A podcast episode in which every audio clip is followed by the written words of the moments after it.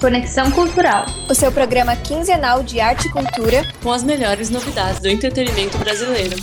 Oi, oi, gente, tudo bem com vocês? Hoje estreamos mais um episódio do Conexão Cultural. Eu sou a Amanda. Eu sou a Sandra. E eu sou a Giane. E o episódio de hoje tá incrível! Como a gente tá próximo do dia 31 de outubro, decidimos fazer um especial Halloween.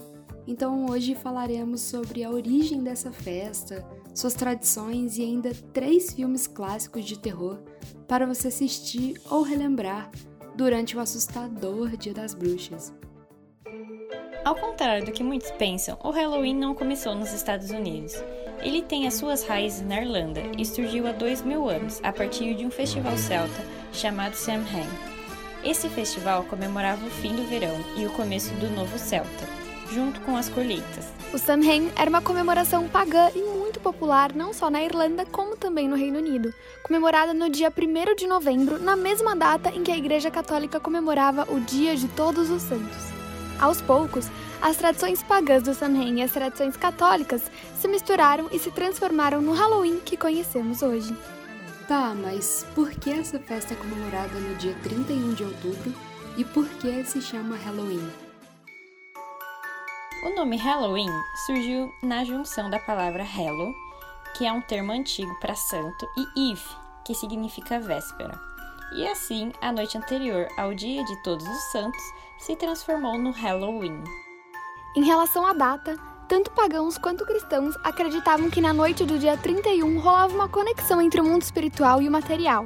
A maioria das pessoas acreditava que na noite anterior ao Dia de Todos os Santos e do início da colheita, a fronteira entre o mundo dos vivos e o mundo dos mortos se enfraquecia e os fantasmas do mundo dos mortos vagavam pela terra.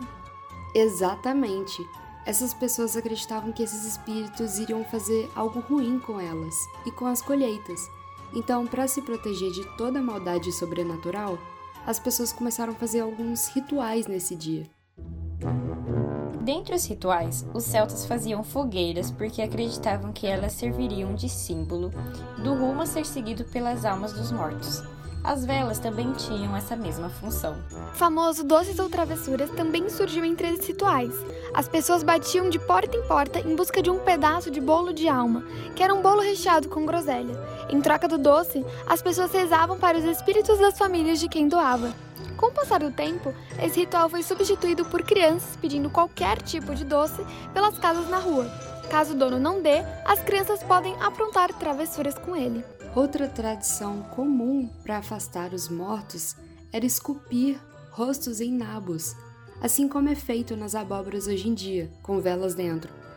Antigamente usavam-se nabos porque tinham muito deles na Irlanda, mas quando chegou nos Estados Unidos, as pessoas começaram a utilizar as abóboras. E as fantasias? Os celtas se vestiam com peles de animais e máscaras horripilantes. Isso tudo porque eles viram nas fantasias uma forma de se esconder dos espíritos malignos que podiam estar vagando pelas ruas naquela noite. E aí a tradição pegou e vemos pessoas usando as mais variadas fantasias nessa data. Além de doces e fantasias, filmes de terror também combinam super bem com Halloween. Mas vamos começar de leve. Não é só porque esse é um filme de terror infantil que ele não é um clássico. Eu tô falando de A Noiva Cadáver, um dos meus favoritos. Lançado em 2005 e co-dirigido por Tim Burton e Mike Johnson, a animação se passa num vilarejo europeu no século XIX e conta a história de um casamento arranjado entre Victor Van Dort e Victoria Everglade, por pressão de ambas as partes da família. Por um grande acidente, Victor, sem querer, acaba pedindo outra mulher em casamento. Emily, a noiva cadáver. É isso mesmo que você ouviu. Após dizer sim, a recém-casada o leva para a terra dos mortos com ela. No início, ele se desespera e tenta de qualquer jeito voltar à sua terra para se casar com a Vitória. Mas ao longo da trama, ele descobre que a Terra dos Mortos nem era tão ruim assim. Inclusive, um fato importante de se ressaltar é que a Terra dos Vivos é toda cinza, transmitindo sempre um aspecto de tristeza, enquanto o mundo dos mortos é mais colorido, mais animado e cheio de vida. Irônico, não? Chegou a vez de falar de um filme mais assustador. Falando do Dia das Bruxas, nada mais justo do que citar o grande clássico do gênero, Halloween, A Noite do Terror. Lançado em 1978 pelo diretor John Carpenter, o filme conta a história de um assassino em série chamado Michael Myers, que aos seis anos matou a própria irmã a facadas, sendo logo em seguida internado em um hospital psiquiátrico por 15 anos. Depois de adulto, Myers consegue escapar do hospital na véspera do Dia das Bruxas, trazendo terror na cidade onde nasceu novamente, mas agora buscando novas vítimas. Então, com isso, a estudante de ensino médio Laurie Strong começa a ser perseguida pelo terrível assassino, rendendo grandes sequências agonizantes e aterrorizantes. Com os 96% de aprovação no site de críticas Rotten Tomatoes, o filme se tornou uma franquia com um total de 12 filmes até o momento, sendo o último lançado recentemente nesse ano de 2021.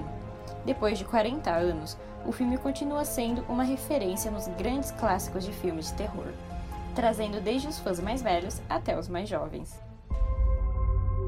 Outro filme de terror lançado em 2018 é O Hereditário. A trama conta a história angustiante do luto de uma família que perdeu a sua matriarca, a mãe de Anne e a avó de Peter e de Charlie. Depois do funeral dela, mistérios e acontecimentos estranhos surgem pela casa, afetando toda a família, principalmente a filha da falecida, Anne.